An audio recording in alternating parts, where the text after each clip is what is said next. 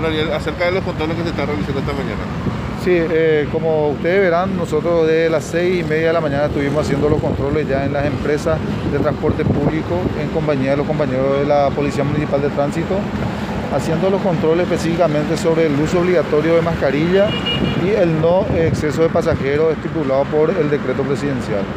Este decreto primeramente decía Ariel que no podían ir gente parada dentro de los buses, pero en un acuerdo al parecer entre empresarios y el Ministerio de Obras Públicas, hasta 15 personas pueden ir paradas en un bus. Nosotros tenemos entendido que es así, eh, de hecho eh, nosotros eh, hasta 10 estábamos permitiendo acá o controlando.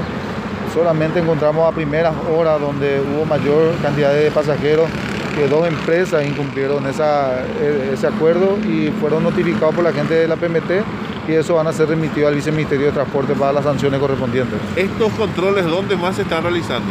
En diferentes puntos de Asunción, serían en las entradas principales, eh, está sobreducida ya la estamos acá y hacia la avenida Tachaco, o sea, los, puntos específicos donde la mayor cantidad de gente ingresa a la ciudad de Asunción. ¿Esto también se va a ir realizando hasta que finalice el decreto o cómo viene la orden de trabajo? De, hecho, nosotros, eh, el intendente muy preocupado también por la situación. Hace 15 días más o menos nosotros estábamos haciendo los controles en compañía de la Policía Nacional, eh, compañero de la PMT, en diferentes puntos, ya sea locales nocturnos, eh, bodegas, eh, lugares de aglomeración. O sea, nosotros no paramos y ahora estamos viendo el tema de transporte público.